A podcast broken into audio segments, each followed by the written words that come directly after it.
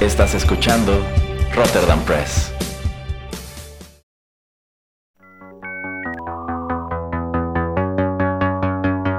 TechPili. El programa en donde analizamos la tecnología de manera relajada y divertida.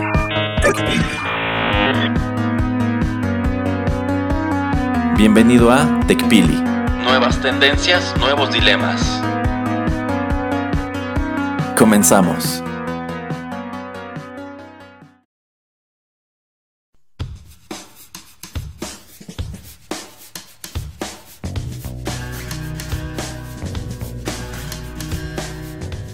Hola, ¿qué tal amigos? Bienvenidos a la emisión número 31 de TechPili, Nuevas Tendencias, Nuevos Dilemas. Los saluda Juanito Pereira en compañía del señor Erasmo.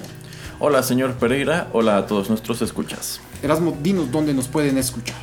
Pueden escucharnos en SoundCloud, en iTunes, en TuneIn Radio, en Google Podcasts, en Apple Podcasts, en iVoox, en Castbox y en un Todos montón de servicios. Y por supuesto, no dejen de suscribirse a nuestro canal de YouTube, en donde pueden escuchar eh, pequeñas cápsulas de Juanito y las películas. Y también estaremos eh, colocando próximamente allí los episodios de Rotterdam Chips. Así es. Y bueno, pues este programa lo vamos a dedicar mucho a noticias pues que tienen que ver un poco con videojuegos. Porque ya saben que al señor Pereira casi no le gusta eso. ¿eh?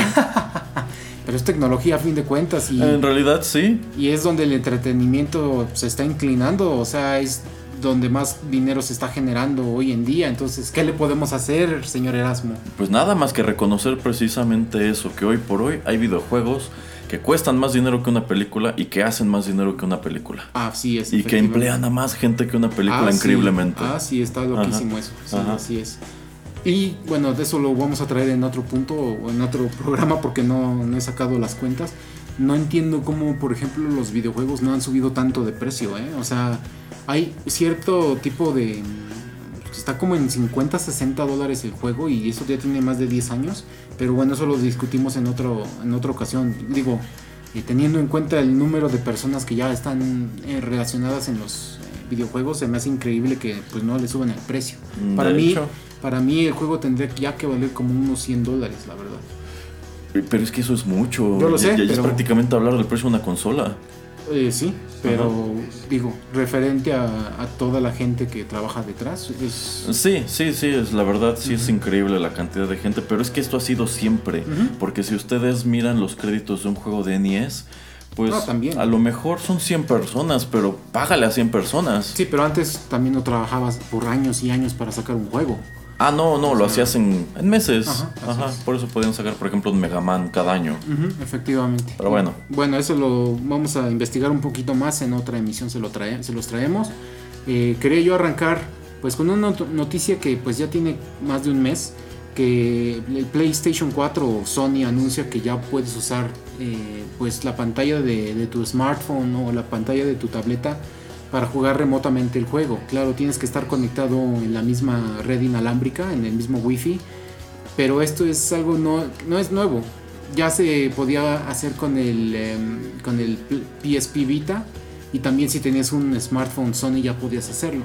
¿A poco? Ajá, pero entonces yo no entiendo cómo es que pues surge y lo tratan de hacer una noticia super wow. Digo, voy a presentarles las noticias como salieron en orden porque vamos también a hablar de Google y de Apple eh, y sus servicios también de videojuegos que están anunciando. Pero pues tú qué piensas Erasmo? Digo, hablábamos hace mucho de que el PSP Vita pues muere y pues el DS, 3DS lo destruye básicamente. Sí. Eh, también los juegos móviles lo, lo des- lo deshacen. Eh, pero pues tú qué crees Erasmo? O sea, ¿crees que es una buena jugada de Sony tener ya que en tu dispositivo eh, puedas hacerlo? O sea, ellos no están, están como siguiendo un poquito el modelo de Switch, aunque el Switch lo siguió a ellos, de que no tienes que estar usando la, la pantalla de, de tu televisor, sino que puedes tenerlo en, en una pantalla secundaria. Está muy curioso, está muy interesante. Eh, yo creo que pues es una movida ah, pues yo creo que un, un tanto arriesgada de parte de Sony porque pues efectivamente cuando trataron de hacerlo con el, el PSP Vita Mm. no les dio resultado y el hecho de que te permitan hacerlo en otros dispositivos que no son de su marca en primer lugar yo creo que es reconocer y dejar claro que los reyes en el terreno de los videojuegos ahorita son ellos. Sí. Y que, pues, bueno, quizás es como una declaración de que no están cerrados a de pronto empezar a tener colaboraciones con otras empresas. Porque este momento, hasta este momento Sony ha sido muy cerrado con sus propias producciones. Por ejemplo, Así es. tienen juegos como el de God of War, el de Spider-Man del año pasado, que son exclusivamente para PlayStation. Eh, y bueno, eh, son como títulos gancho. O sea, si Sí. quieres jugarlos, cómprate un- una Play 4. Entonces me parece interesante que como que te estén diciendo, pues ya tienes el Play 4, pero a lo mejor eres más gamer como de cositas de tablet. Puedes arrastrar tu juego de la pantalla a tu tablet.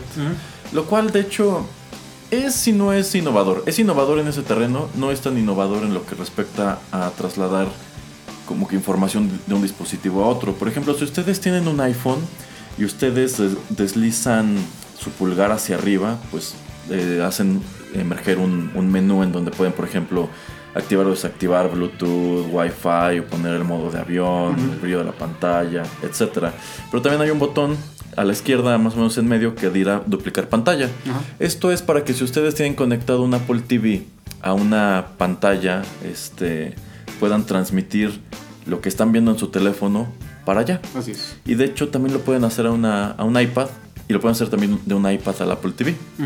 Entonces digamos que así pueden pasar su contenido de un lugar a otro. Entonces si ustedes de pronto están viendo videos en su teléfono y dicen, "Ay, pues voy a pasarlo a la pantalla mejor, lo pueden hacer si tienen los dispositivos necesarios. Y de hecho también se puede hacer en Spotify. Tú puedes... eh, ahí también tiene una pestañita abajo en donde si tú tienes instalado Spotify tanto en tu compu como tu tablet y tu teléfono, tú puedes decirle, a ver Spotify, te estás reproduciendo en el teléfono, pásate a la compu. Ajá. Eh, creo que tienes que tenerlo abierto allí también, pero pues qué padre, ¿no? Sí. Como que te dan un- una herramienta muy cómoda Así es. y que se, que se escucha en la práctica muy moderna. Sí, y digamos que la competencia del Apple TV, porque se me hace un poco caro, eh, la saca Google con el Chromecast, que es un pequeño disquito que se conecta a la televisión. Ajá. eh, con la misma función. Eh, varias aplicaciones también de YouTube, de Spotify, puedes tenerlas en tu iPhone, en tu, en tu tableta. Te va a aparecer un iconito como una ventanita chiquita arriba, como una televisión. Ajá. Y te va a decir que si quieres conectarlo al, al Chromecast. Y entonces esto va a hacer que lo que estés viendo o escuchando a través de tu dispositivo portátil se, se transmita a, a la, a la televisión. Mm, Sí. Eh, no sé si, el, si este aparato de Alexa de Amazon funciona de manera similar o nada más es como para control de ciertas cosas de la casa. Este, también puedes decirle que, que, por ejemplo, con Spotify sí, o sea, con música sí funciona. Ajá. O sea, tú puedes tener Spotify en tu teléfono y usar Alexa como si fuera Tu bocina. una bocina. Ajá. Ya. Pero creo que Alexa también te permite, por ejemplo, controlar las luces si tienes focos wifi o cosas así, ¿no? Mm, sí, eso, bueno, ya ves que mientras más dispositivos eh, salgan y tengan acuerdos con diferentes, porque existe Alexa, existe Echo, existen otras dos o tres, entonces pues eh, a veces hacen sus acuerdos, eh, depende de la, la empresa, por ejemplo Philips hace estos focos que cambian de color, Ajá. Si ellos tienen un contrato exclusivo con Echo, por ejemplo, son los únicos que podrían hacerlo. Pero sí, la tirada es de que tengas como esta bocinita base o tu asistente personal, que es lo que quieren llamarle, que este controle todo, hasta el termostato y todo lo que tengas este, conectado. O sea, en algún punto, si tu cafetera es entre comillas inteligente, pues le puedes decir, Alexa prepara el café. ajá, Ah, qué chistoso. Ah, me, me- me remonta a esta escena de Volver al Futuro 2. Es lo que estaba pensando. Ajá, cuando están, cuando están cenando y le dice al frutero que baje Ajá. Y después le dice que se vaya y como que el frutero no se quiere ir. sí. O este, hidratar pizza Ajá. o que, que ya dan todos los comandos así con voz. Yo creo que ya estamos llegando a ese punto. Nos tardamos, pero ya estamos llegando, Marty McFly. Pues sí, también no sé si tú lo ves como un problema esto de... A mí me causa ya hasta problema escribir con mi mano, con un lapicero o con un lápiz, porque ya no lo hago tanto. O sea, en mi línea de trabajo yo no tengo que estar ni firmando, ni escribiendo memos, ni nada. O sea, todo lo hago a través de la computadora. Entonces también se me hace una de esas cosas que pues, se están perdiendo, ¿no? Mucho más el tratar de aprender o de utilizar eh, pues letras cursivas, mucho peor, ¿no? Entonces, no sé, es otro tema medio chistoso, ¿no? O sea, ¿tú qué piensas? Que pues, también eso no se está perdiendo, ¿no? Pues un poco, o sea, no es como que se nos vaya a olvidar cómo escribir a mano. No, no, pero, sin duda, efectivamente, ya es algo que ya casi no practicamos, porque a fin de cuentas, ya, por ejemplo, si quieres hacer tu lista del súper, no la anotas en un papel, la anotas en las notas de tu teléfono. Eh, y pues sí, yo creo que pues los niños ahora en las escuelas deben escribir muchísimo más con un teclado que en un cuaderno. Entonces, sí está interesante ese fenómeno, así como el hecho de que hay personas a quienes incluso ya se les desespera escribir con el teclado del teléfono y utilizan mucho la modalidad de dictado que te ofrece, por ejemplo, WhatsApp o, Facebook Messenger. Sí, o regresando a lo de, lo de audio, mandan ya este... Notas de pues, audio. Exactamente. Ajá. Sí, pero como, como de pronto sabes que si mandas notas de audio quizá la otra persona no siempre puede escucharlas, a lo mejor porque está en el trabajo y así. Yo creo que la opción de dictado es una buena opción. Digo, no te hay veces que no te entiende, depende mucho de tu dicción y pues obviamente tampoco le va a poner como signos de puntuación ni nada así, pero si por ejemplo a lo mejor vas caminando en la calle y nada más quieres mandar este un mensaje rápido, pues no sé, le dictas al teléfono voy en camino y le das send y ya.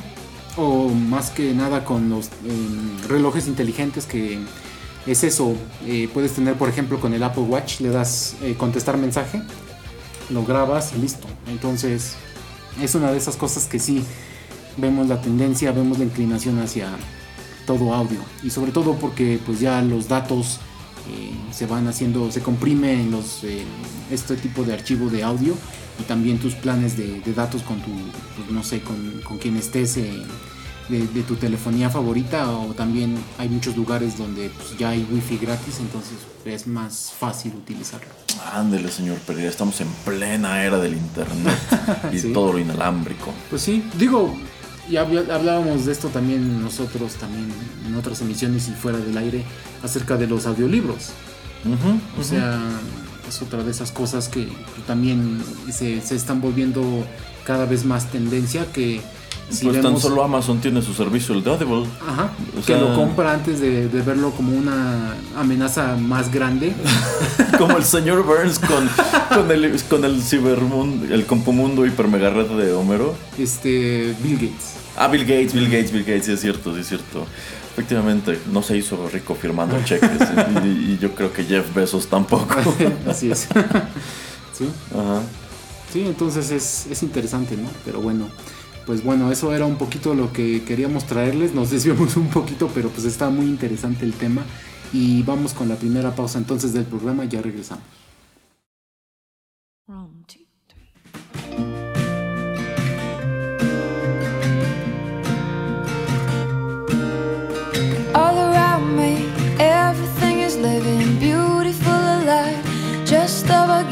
stars in the sky, perfectly positioned over deep blue seas. Let's go swimming and open up your eyes. Open up your eyes and let the light, light come in.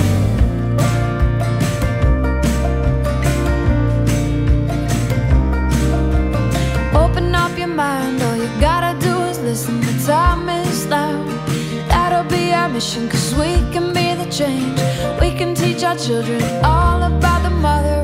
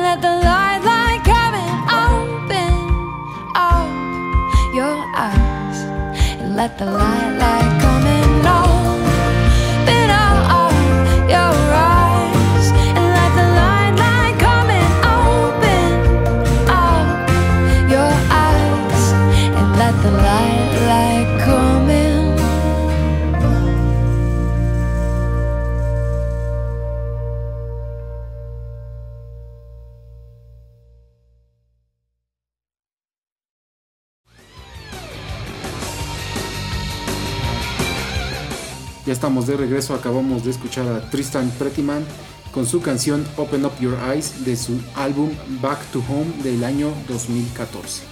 Y bueno Erasmo, siguiendo con esto de videojuegos, Google anuncia su propio servicio de, pues es un tipo de streaming eh, de que puedes hacer o puedes jugar más que nada eh, videojuegos eh, a través de YouTube. No vas a tener que tener instalado nada en tu, en tu computadora o en tu tableta, simplemente todo lo que está corriendo detrás va a estar en los servidores de Google. Entonces, lo único que tú necesitas es, como estamos diciendo ahora con lo de la aplicación del, del Play 4, tener solamente una pantalla para poder jugarlo. También presentan un control propio de ellos, o sea, también puedes conectarle cualquier otro control que tú quieras, pero también uno que ellos tienen como para pues también promocionar que no es solamente algo tan casual, o sea, vas a poder jugar juegos eh, pues, de, de- de última generación. Eh, de hecho, presentan, creo, uno de los últimos de Assassin's Creed. Eh, no sé si viste la presentación o que, lo que hayas visto, ¿tú crees que va a funcionar? Cabe mencionar que hay dos empresas que, dos o tres empresas que esto ya lo intentaron desde hace más de 5 o 10 años. De hecho, una de estas lo hace más o menos hace 10 años. No le funciona, lo vuelve a sacar como hace 3, 4. Eh, no sé si siga ahí, pues, este, no sé, tratando de vender su servicio.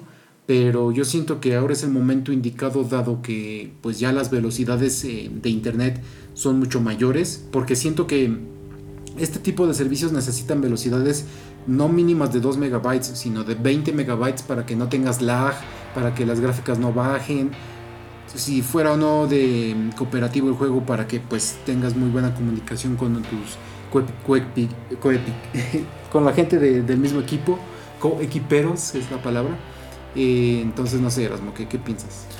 Híjole, yo creo que aquí Google se está adelantando porque recuerdo que hace uno o dos años la propia gente de Sony había dicho que lo que será el PlayStation 5 y bueno, toda esa generación que pues obviamente traerá la competencia de Nintendo y de Microsoft, eh, podría ser la última generación de consolas físicas y que en adelante todas las consolas serán remotas como lo que está ofreciendo en este momento Google a través de YouTube, porque es precisamente eso, te están poniendo en el mismo servicio de YouTube una consola de videojuegos remota.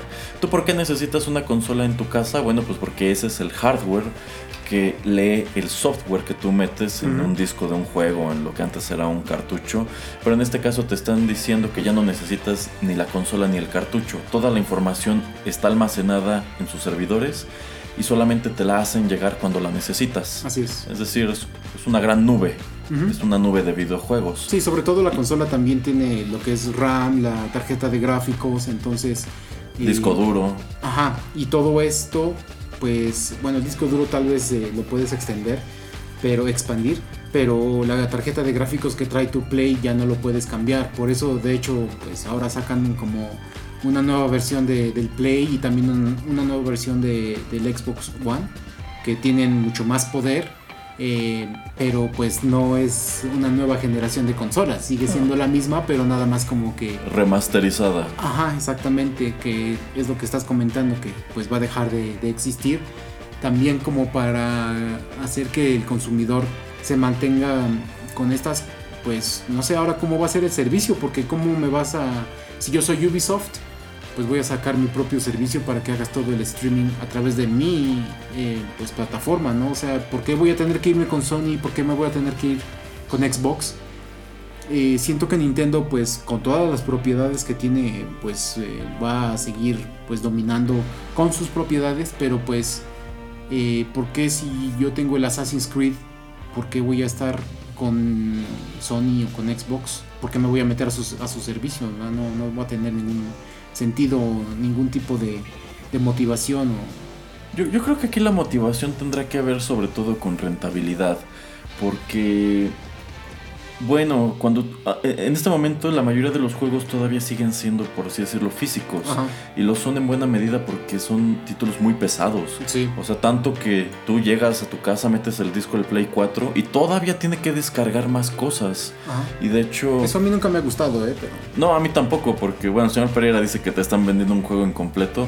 Yo creo que te están vendiendo un juego tan grande que ya no cabe en un Blu-ray. Eh, y el problema también es que es muchísima información. Entonces, el disco duro del Play 4 se llena. Sí. Y ya que se llenó, tienes que empezar a borrar información.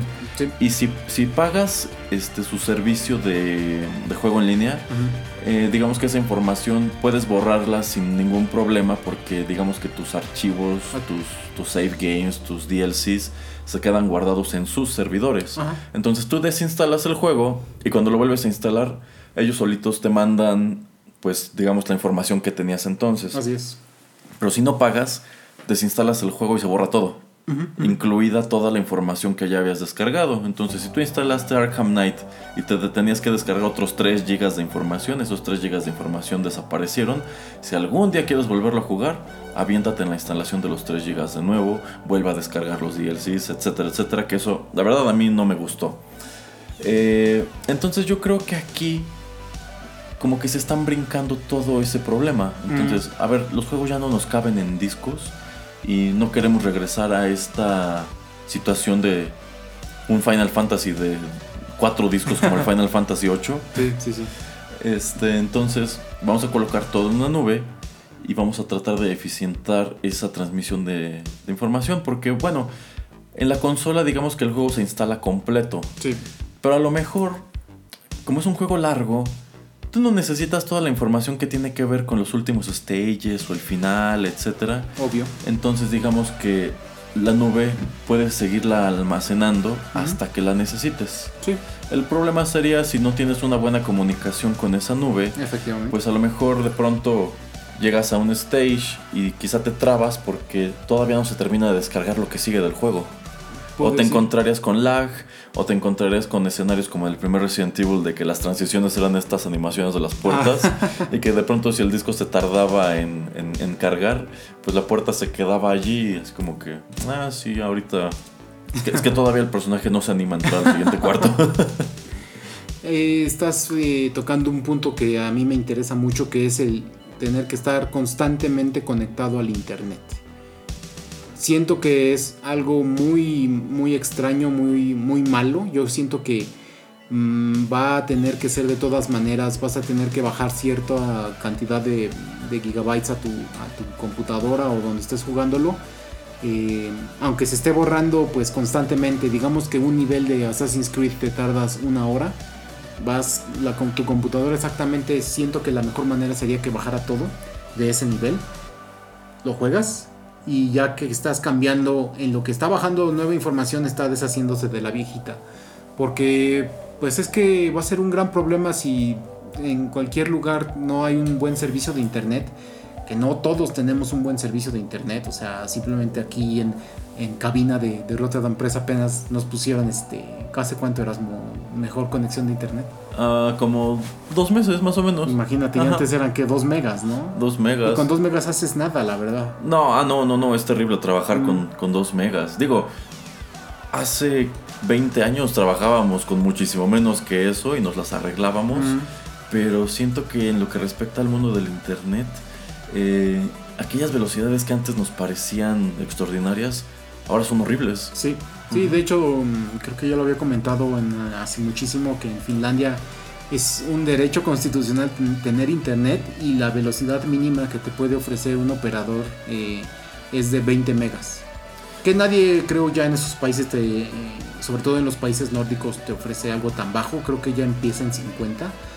Pero pues ya te das cuenta, ¿no? O sea, de a, a dónde vamos y lo bueno de esos países que no son tan extensos y con una población tan, pues, tan grande es que es posible poder hacer esto, pero pues en países tan, tan extensos como ya son Canadá, Estados Unidos, México, Brasil, pues cómo le vas a hacer para que todos puedan estar jugando. Entonces siento que va a ser un gran, gran problema. Y yo siento que este rollo de los videojuegos en streaming sí va a enfrentar su, su resistencia. Sí, Yo lo veo muy del lado de los audiolibros, que los audiolibros nunca han pegado porque yo siento que ese es un entretenimiento que te gusta tener físico.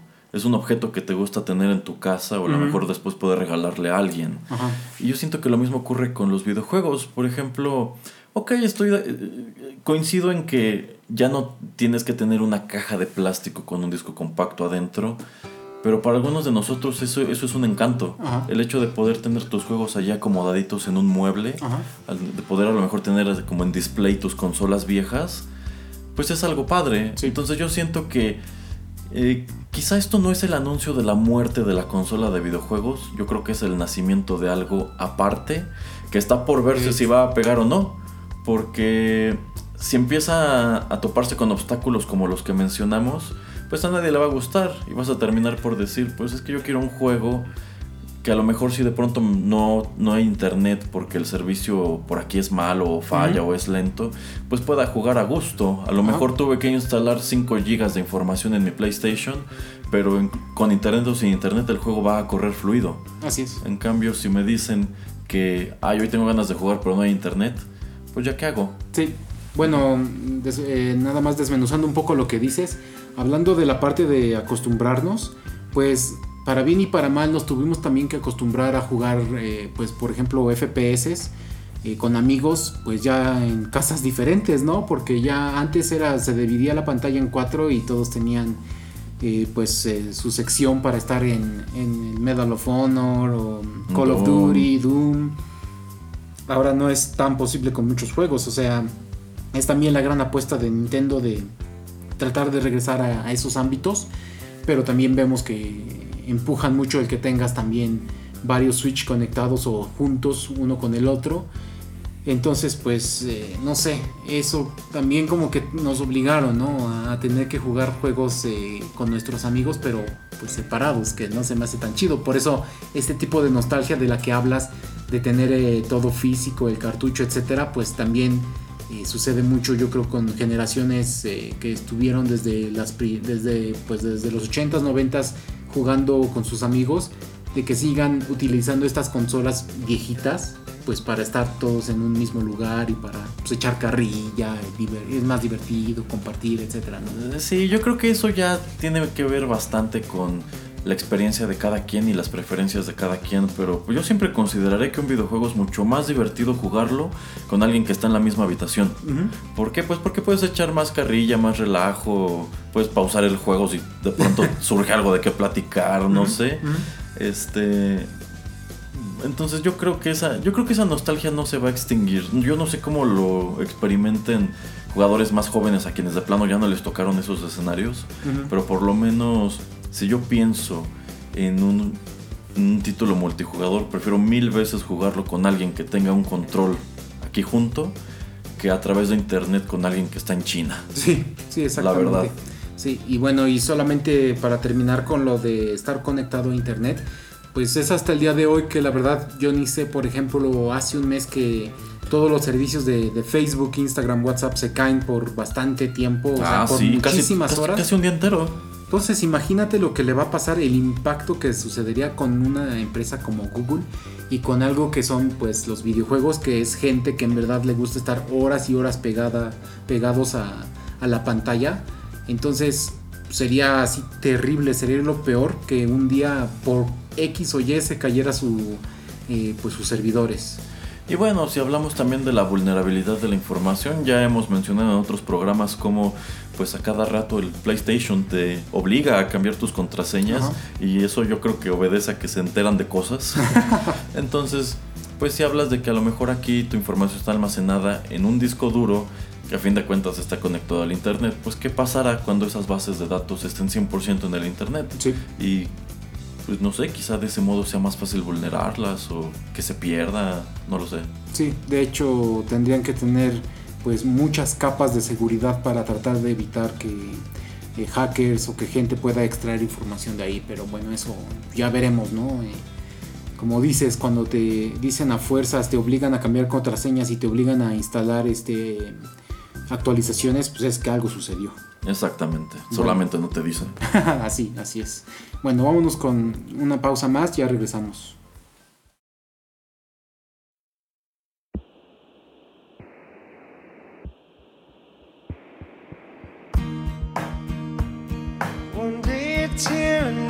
It's gone. How are you still holding on? How are you still holding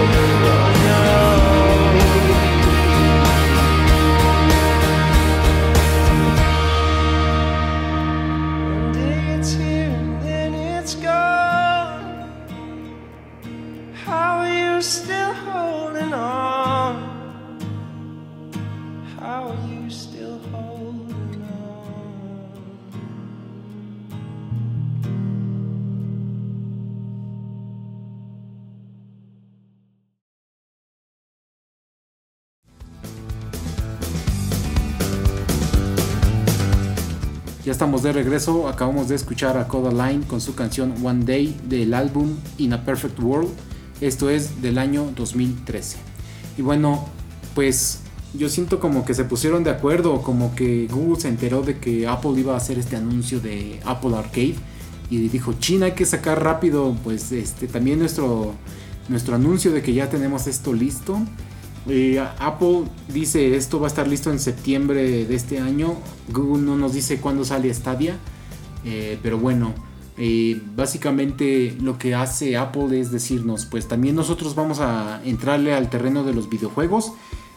Ustedes pueden toda, ahorita bajar pues todo lo que haya desarrollado gente independiente o gente de estudios grandes a sus teléfonos y pueden pues hacer lo que es el tradicional juego móvil, pero nosotros les vamos a dar una opción de suscripción, nos van a pagar X cantidad al mes y de lanzamiento vamos a tener 100 juegos para dispositivos móviles, o sea, el iPad, el iPhone, eh, pues que van a ser exclusivos, no los van a encontrar en otro lugar.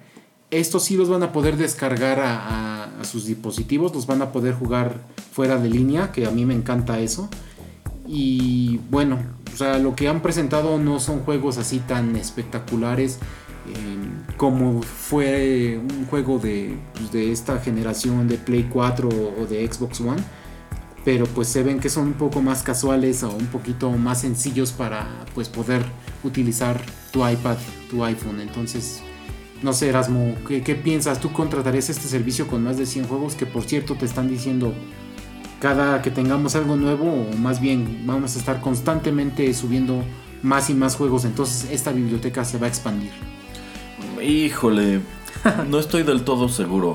En primer lugar, es que yo siento que, ok, sí, el, el anuncio es simultáneo. Efectivamente parece que se estaban espiando, lo cual yo creo que sí era cierto. ¿no? sí. Eh, pero creo que la, yo creo que el enfoque que le está dando Google es muy distinto al de Apple, porque Apple dice, yo lo voy a tener listo antes y voy a tener 100 juegos originales. Ajá. Pero efectivamente so- parecen juegos dirigidos más al jugador casual, Ajá. Al jugador que descarga jueguitos genéricos en su teléfono para matar el tiempo, a lo mejor cuando va en el autobús o cuando está en algún lugar esperando o durante su hora de comida, no sé.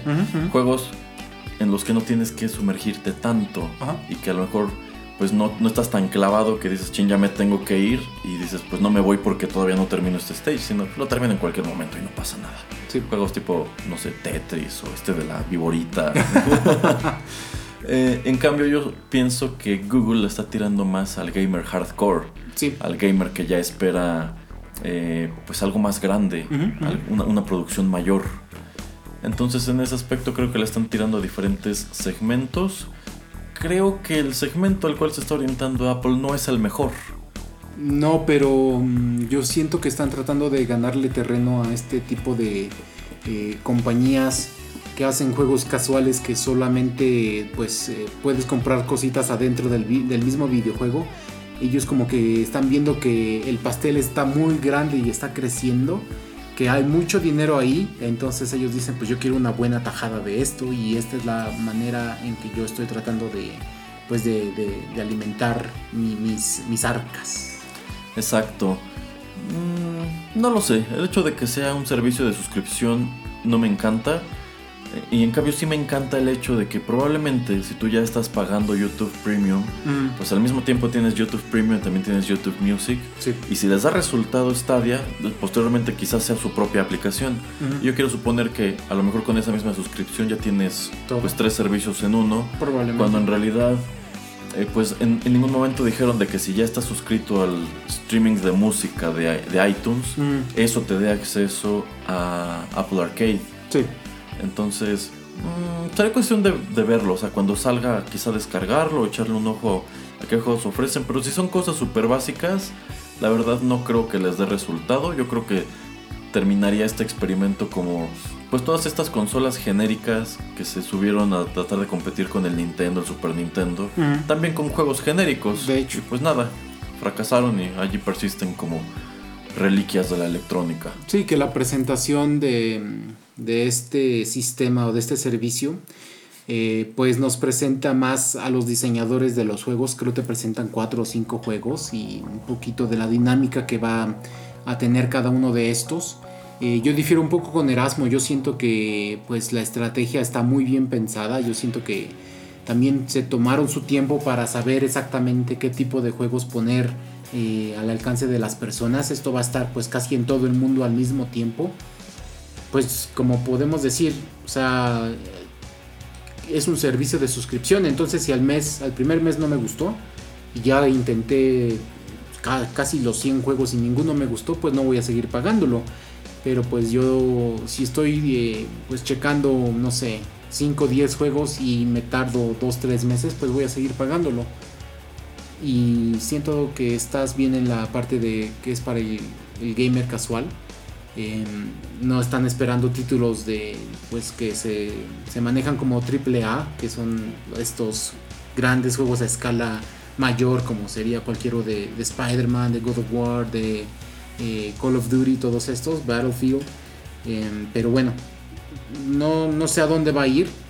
Siento que es más lo que te estaba explicando de tenemos a todas estas empresas que están sacando juegos entre comillas genéricos, entre comillas chafitas o que le cambian bien poquito uno a otro. Alguien vio Biju y ya hay como 50 mil copias. Alguien vio Ujú. Farmville, hay 50 mil copias. Sí. Entonces está diciendo Apple, ¿sabes qué? Voy a hacer lo mismo pero mejor. eh, con un sistema de suscripción. Según lo que ellos dicen, por ahora no vas a tener que hacer compras dentro de estos videojuegos. Todo va a ser gratis, según dicen ellos. Entonces ese como que también es un poquito el appeal de contrata mi sistema, contrata mi servicio. Exacto.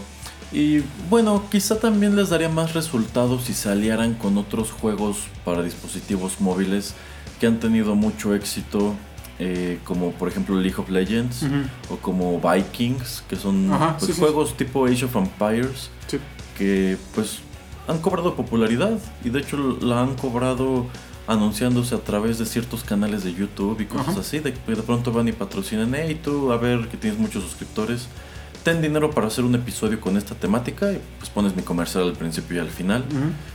Eh, y pues a fin de cuentas son juegos que están haciendo dinero, que, está, que tienen exposición y quizá eh, tendrían más exposición si pues se incorporaran a este tipo de servicios. Pero aquí entramos en la misma pregunta de hace- de- del bloque anterior.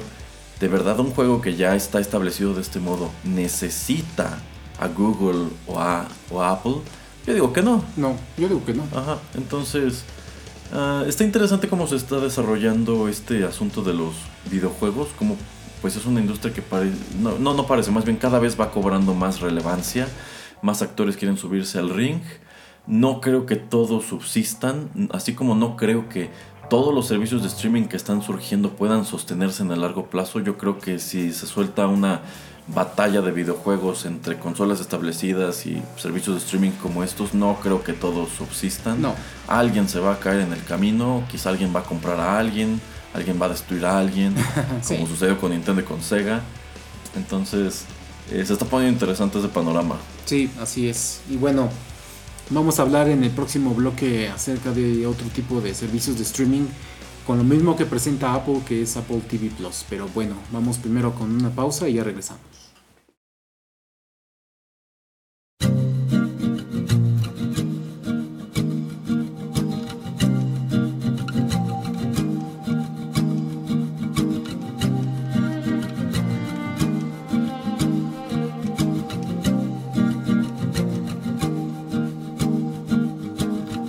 Drive a thousand miles.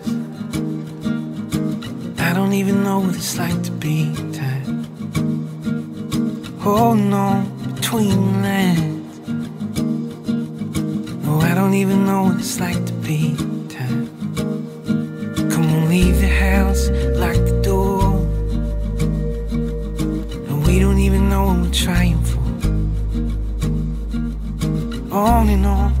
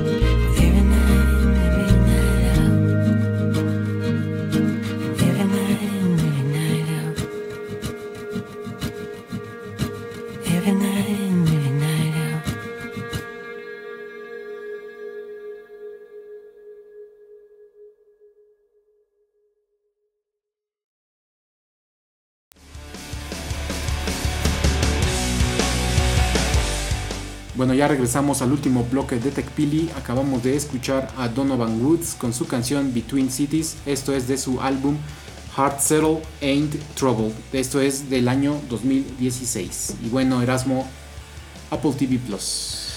Apple TV Plus. Bueno, pues en vista de que mencionábamos en el bloque pasa- pasado lo de servicios de streaming, eh, yo creo que Apple se tardó, pero bueno, ya, Mucho. ya anunció que también se sube al ring junto con Netflix, junto con Hulu, junto con el próximo Disney Plus, y ellos tendrán su propio servicio. Que pues viene a ser la evolución de lo que trataron de hacer con Apple TV, pero yo siento que allí no les dio resultado. No. Porque Apple TV fue un aparato que yo creo que mucha gente jamás terminó de entender para qué era. Yo creo que la gran mayoría que lo compró lo utilizaba para que yo para lo que les dije, para conectar su, su tablet o su teléfono a la pantalla de Ajá. manera remota. Pero Apple TV era un aparato que era como una extensión de iTunes. Sí, Allí tenías sí, un sí. catálogo de servicios, entre ellos precisamente Netflix y Crackle.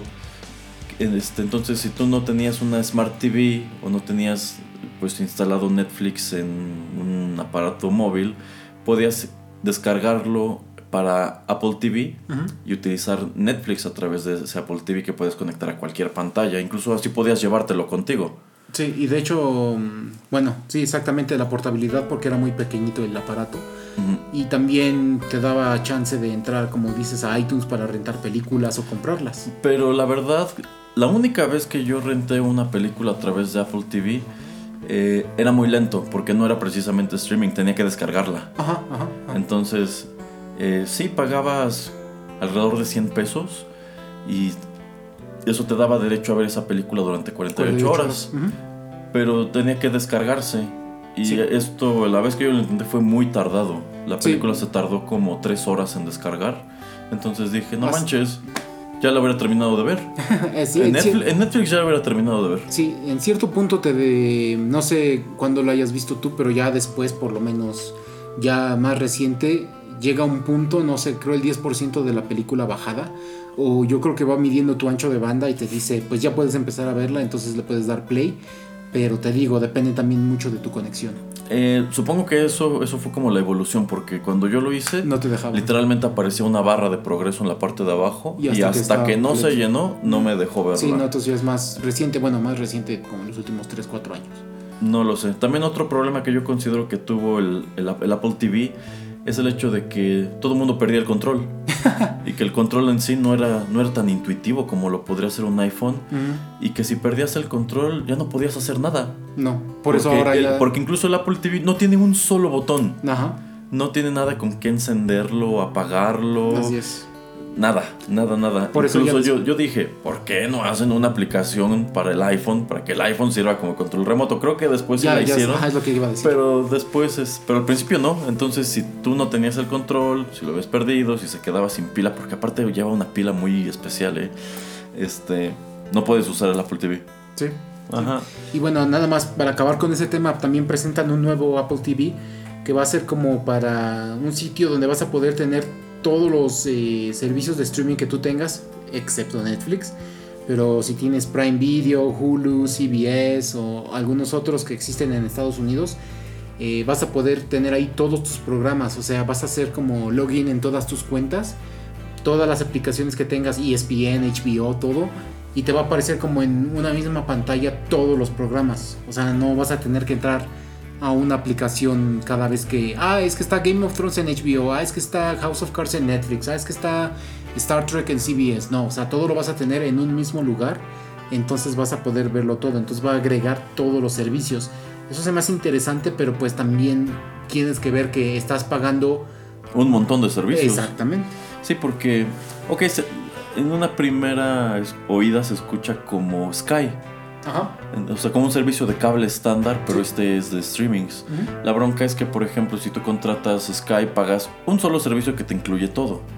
Pero aquí entonces tendrías que instalar ese Apple TV y pagar Netflix, pagar Hulu, pagar Disney Plus, ESPN. pagar, digo Netflix no, pero pagar este. Prime, etcétera, etcétera. Entonces, mm, pues sí te sale eh, en el largo plazo más caro que contratar cable. Sí, pero digamos que por ahora pues lo puedes ver cuando tú quieras. O sea, con el Eso Apple sí. TV. Pero ya existen muchas cosas.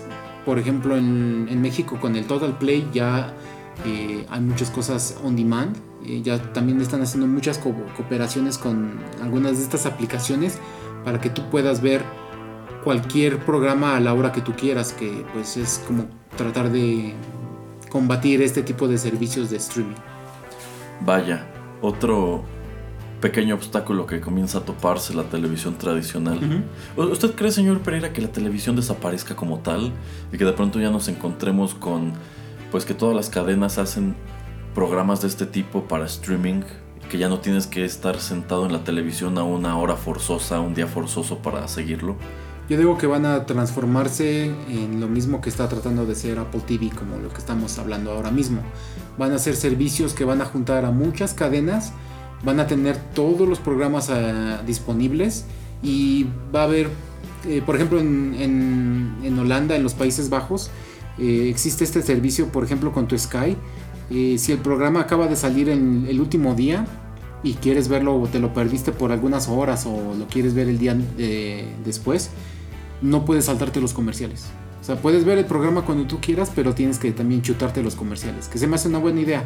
Si no son comerciales, o sea, obviamente no que no sean comerciales de 10 minutos, pero se me hace bien. O sea, si te esperas dos semanas, por ejemplo, pues ya puedes este, saltarte los comerciales. O sea, es como YouTube cuando no pagas este premium, más o menos. Mm, Sí, sí, sí, pero aquí todavía como que están dándole chance a los canales de mantener a sus, eh, pues a todos los que están teniendo, este, ¿cómo se llama? Anuncios publicitarios ahí con ellos, eh, para que no pierdan también, porque pues eh, si yo puedo, este, como adelantar, por ejemplo, yo tengo Total Play, veo, me gusta ver capítulos viejitos de Los Simpson, pero pues el capítulo dura 20 minutos, pero en la tele está media hora. Entonces lo que yo hago es, cuando llega la pausa, pues nada más le adelanto y me, me salto los 5 minutos de comerciales, que ese es dinero que está perdiendo Fox.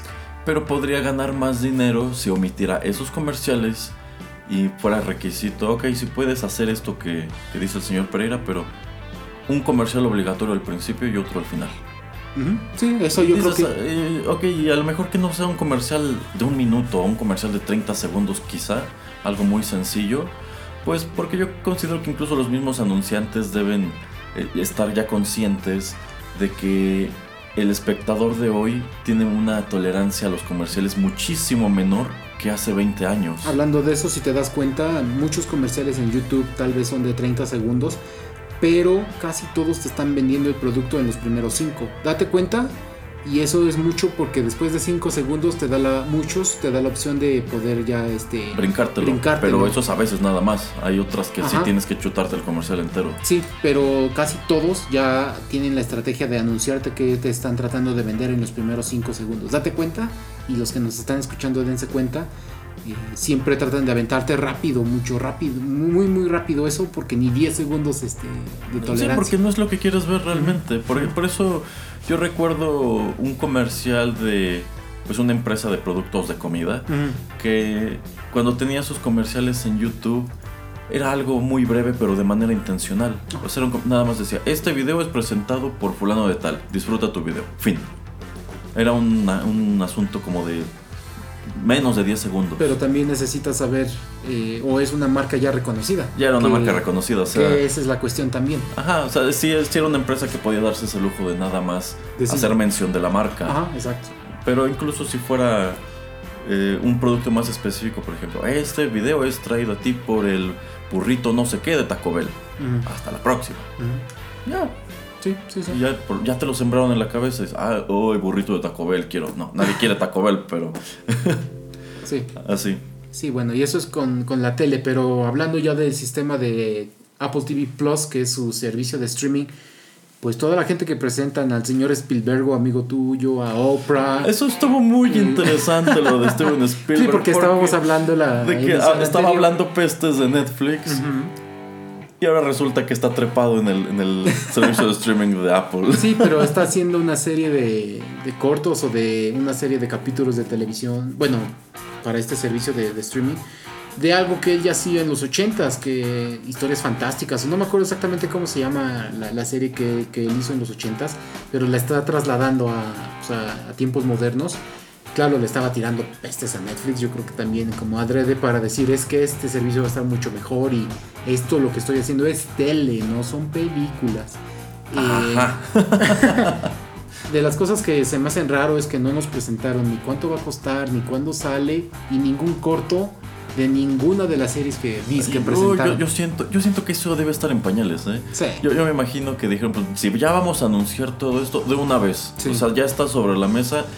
Quizá apenas estamos como que viendo papeles y cosas así, pero de una vez anúncialo. Sí. Porque el, el ruido que hagan es bueno. Así es. Incluso si al final no lo hicieran, ya todo el mundo volteó a ver, órale, Apple se sube a la contienda de los servicios de streaming. Y yo creo que aquí es muy distinto a su servicio de videojuegos. ¿Por qué? Porque dijimos, 100 juegos Super X para el gamer casual.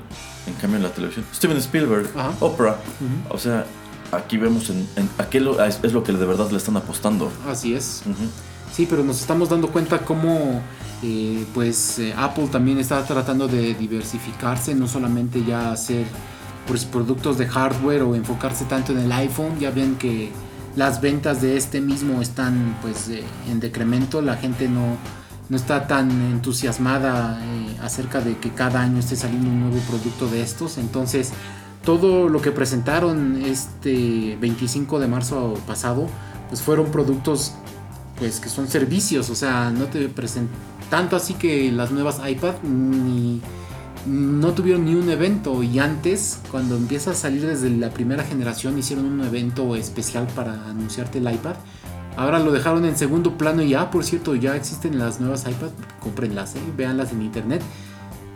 Qué extraña manera de pues dejarlo en segundo plano y ahora sí enfocarse directamente donde está el dinero que va a ser, va a ser ahora el entretenimiento pues de tele, películas y también videojuegos. Pues es que yo siento que ellos mismos están conscientes de que, por ejemplo, el iPad ya es un producto establecido. Ya no necesita que le hagas tanta publicidad como antes, y menos porque, pues la verdad, los cambios de un año a otro son mínimos. Son prácticamente como los que podría tener un automóvil. Sí. Entonces ya lo conoces. Entonces, ahora te estamos dando cosas que te van a mantener enganchado a ese iPad que ya tienes Así o que es. te motivarán a tener una iPad nueva. Ajá, ajá. Sí, y lo que se me hace bueno de todos los servicios, hasta de YouTube, de Netflix, eh, de Amazon Prime, es que pues ya puedes bajar sus eh, los, los shows, las películas las puedes bajar a, a tu dispositivo y verlos eh, fuera de línea.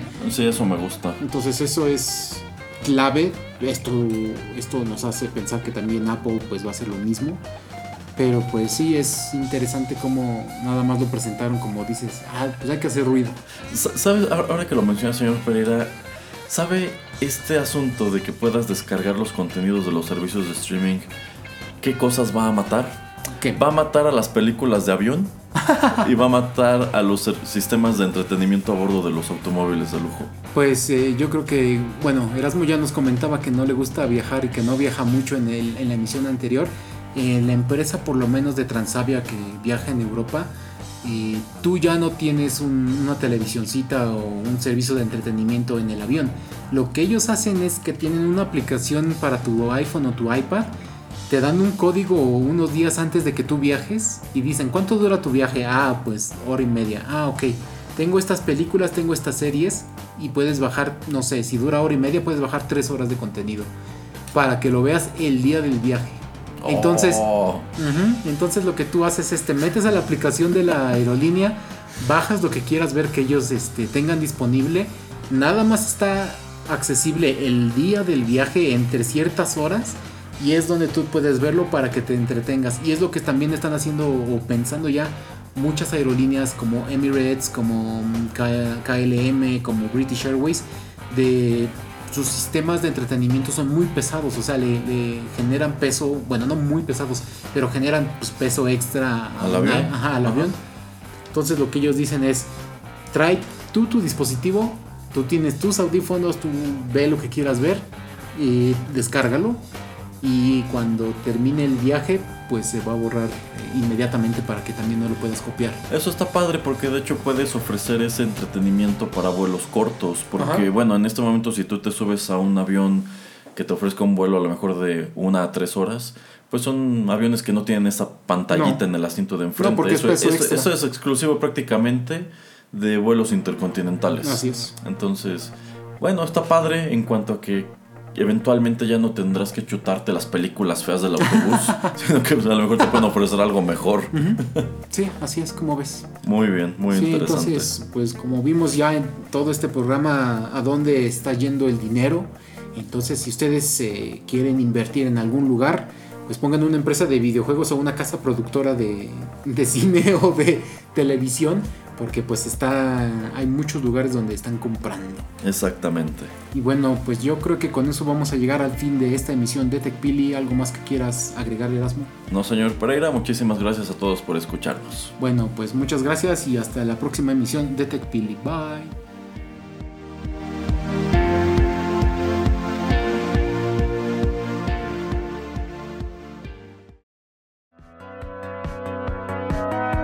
Esto fue TechPili. Nos escuchamos en la próxima emisión para continuar la charla y el análisis de todo cuanto a tecnología se refiere. Te esperamos aquí, en Rotterdam Press.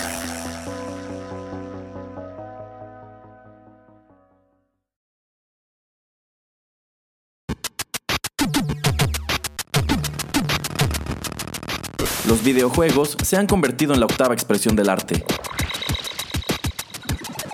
Ven y descúbrelo con nosotros.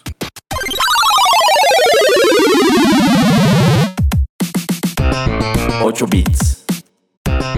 Un recorrido por los videojuegos a través de la música. Nueva emisión todas las semanas aquí, en Rotterdam Press.